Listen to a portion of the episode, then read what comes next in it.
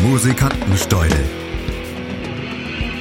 Eine musikalische Zeitreise mit Alex Steudel.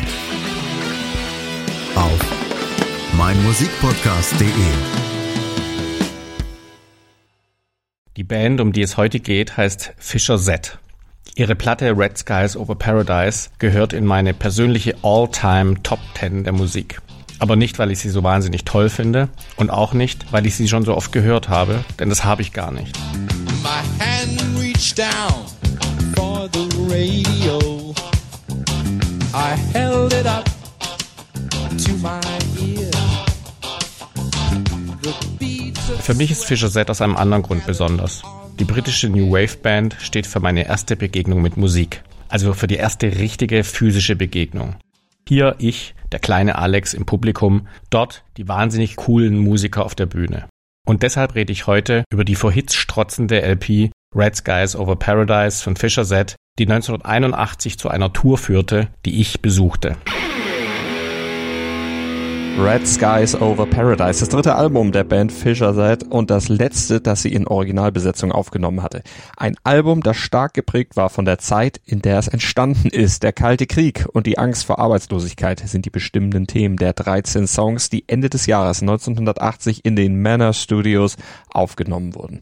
Ein Album, das bis heute Kult ist, zum Aushängeschild der Band wurde und ein popkultureller Meilenstein der Musik der 80er Jahre ist. 1981 ging ich mit meinem Klassenkumpel und Musikguru Martin, von dem ich ja schon in Folge 3 gesprochen habe, zu einem Fischer Set Konzert ins Stuttgarter Gustav Siegle Haus. Ich war 15. Es war das erste Konzert meines Lebens. Das erste, wenn man Nana Muskuri nicht mitzählt.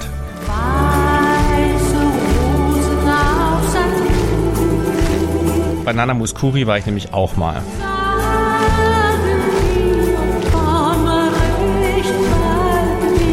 Meine Mutter hatte mich mitgeschleppt, aber das war viel früher, in einer Phase meines Lebens, in der ich das Wort Pubertät noch nicht mal buchstabieren konnte.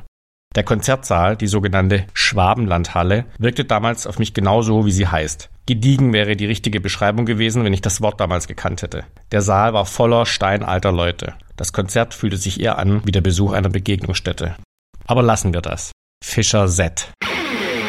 Fisher Z, das englische Wort für Fischkopf mit starkem regionalem Akzent ausgesprochen. Sie gehörten zusammen mit The Cure oder XTC zu den Pionieren des New Wave, dieser Ende der 70er neuen Musikrichtung, die den klassischen Punk abgelöst bzw weiterentwickelt hatte.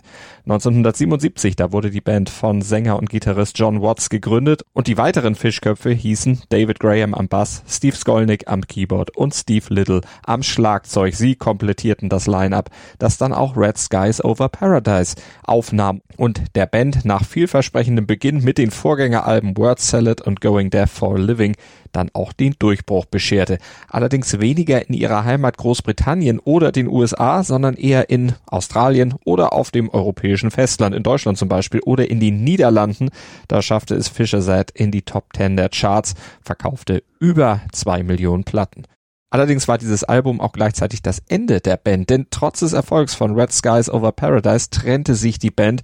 John Watts, der veröffentlichte fortan Solowerke unter dem Bandnamen und auch eine Reunion später, die hielt nicht sonderlich lange. Den Erfolg von Red Skies Over Paradise konnte Fischer Z nie wieder erreichen und der war 1981 immens gewesen und hatte Fans in Scharen in die Konzerte gelockt. So, Alex. Ich weiß noch genau, dass ich auf dem Weg zum Konzert sehr aufgeregt war. Ich wusste ja nicht, wie Konzert geht, was man da macht und was man dann nicht macht. Ich erinnere mich zum Beispiel, dass ich in die Halle kam und mich wunderte, warum alle Leute auf dem Boden saßen. Wir gingen herum und suchten uns auch einen Platz, legten wie die anderen unsere Jacken in den Staub und setzten uns drauf. Ich schaute neugierig in die Runde und nach vorn auf die Bühne, wo sich einiges tat. Die Bühne sah toll aus. Lauter echte Instrumente standen dort herum und die Gitarren lehnten an speziellen Gitarrenständern. Das Konzept Gitarrenständer war mir auch ganz neu. Der Ständer meiner Gitarre war ein Stück Kinderzimmerwand rechts von der Heizung. Neben den Instrumenten fielen mir tausende von herumliegenden Kabeln auf. Und überall waren Lautsprecher. Vor der Bühne, neben der Bühne, auf der Bühne, über der Bühne, hinter der Bühne. Kleine Lautsprecher, mittelgroße Lautsprecher und übermenschlich große Lautsprecher mit gigantischen Öffnungen, die in ein furchterregend schwarzes Inneres führten. Wie offene Münder wirkten sie, die mich einsaugen würden, sobald ich ihnen beim Konzert zu nahe komme. Ich war beeindruckt von der riesigen Musiktechnikmasse. Ich selbst hatte ja damals nur eine Gitarre, auf der ich ab und zu irgendwelche stumpfen Fingerübungen machte, die man mir in einer Musikschule am Ende jeder Stunde auf den Heimweg mitgab, was nicht das geringste an meinen Gitarrenfertigkeiten änderte. Wenigstens sorgte es aber für eine spitzen, professionell aussehende Hornhaut an vier Fingern meiner linken Hand. Außerdem fällt mir gerade ein, besaß ich eine elektrische Gitarre. Aber die gilt nicht, die stand nur rum. Meine Großmutter hatte sie mir gekauft. Das fand ich bis zu dem Moment toll, in dem ich in meinem Zimmer saß und die ersten Töne anspielte und feststellte, dass diese E-Gitarre ganz anders klang als gedacht. Viel leiser als bei den Rockbands. Oma und ich hatten einfach nicht bedacht, dass man für eine elektrische Gitarre auch einen elektrischen Verstärker und einen Lautsprecher braucht. Manchmal machte ich in meinem Kinderzimmer auch Schlagzeugkonzert.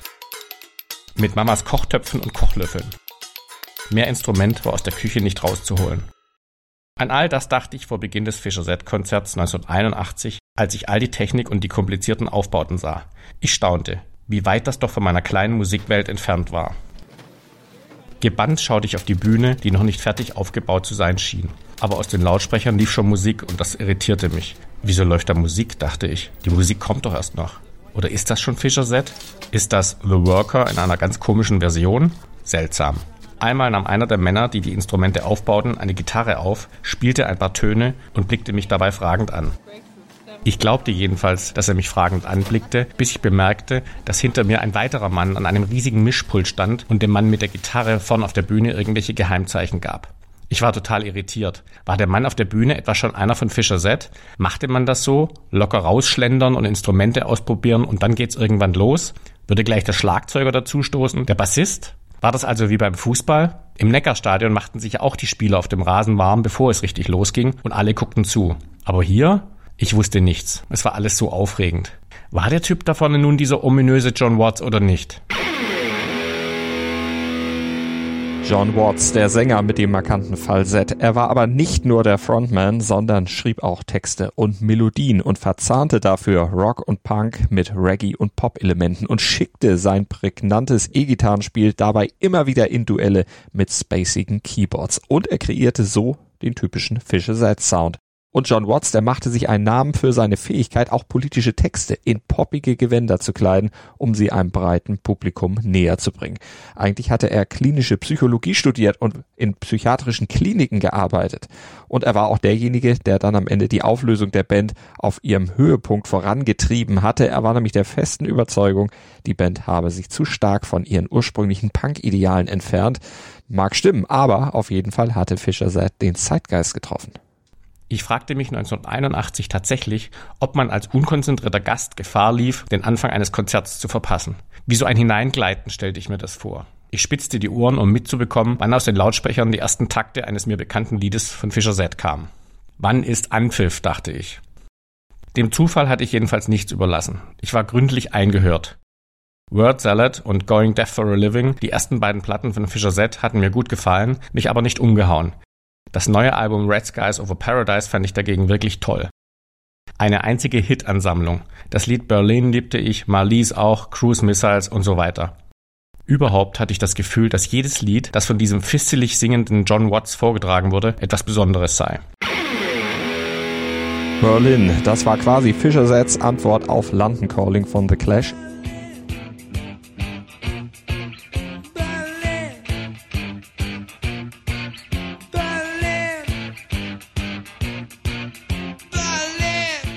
Die Ähnlichkeit beider Songs, die springt einem hier direkt ins Ohr.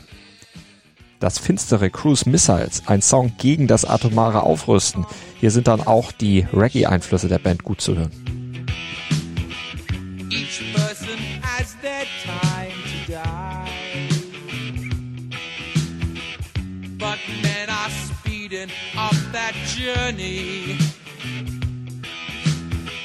by seeing what they can destroy.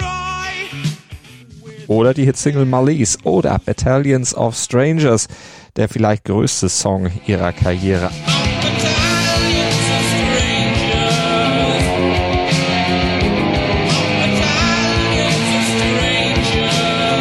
Ein hymnisch dunkles Rockstück, in dem Watts mehr als fünf Minuten lang über die Sinnlosigkeit von Kriegen singt und das alles vor einem Soundbed aus fetten Gitarren und pointierten Synthi-Einsätzen.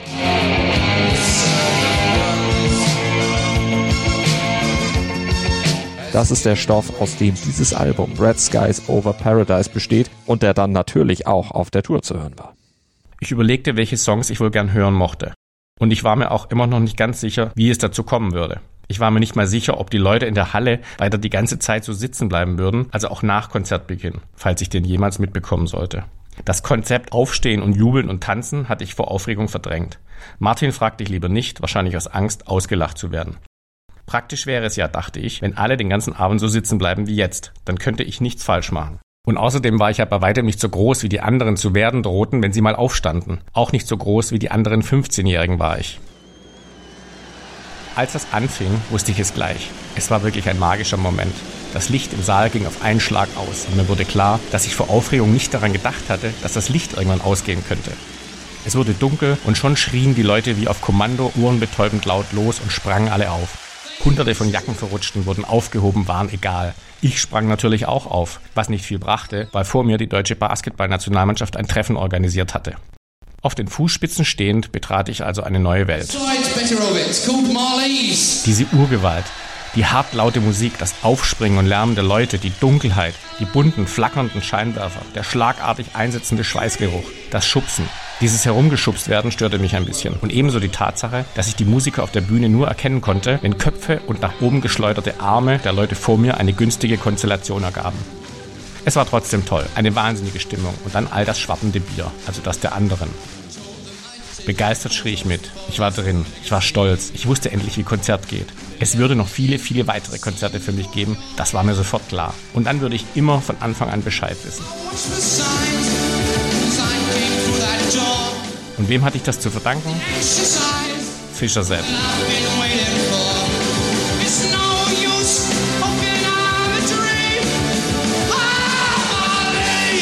Oh, Marlies, schrie ich aus vollem Hals. Den Rest des Abends habe ich vergessen.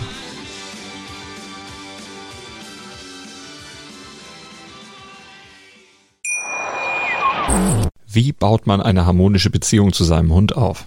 Puh, gar nicht so leicht. Und deshalb frage ich nach, wie es anderen Hundeeltern gelingt, beziehungsweise wie die daran arbeiten. Bei Iswas Dog reden wir dann drüber. Alle 14 Tage neu mit mir, Malte Asmus und unserer Expertin für eine harmonische Mensch-Hund-Beziehung, Melanie Lippisch. Ist was, Dog? Mit Malte Asmus. Überall, wo es Podcasts gibt.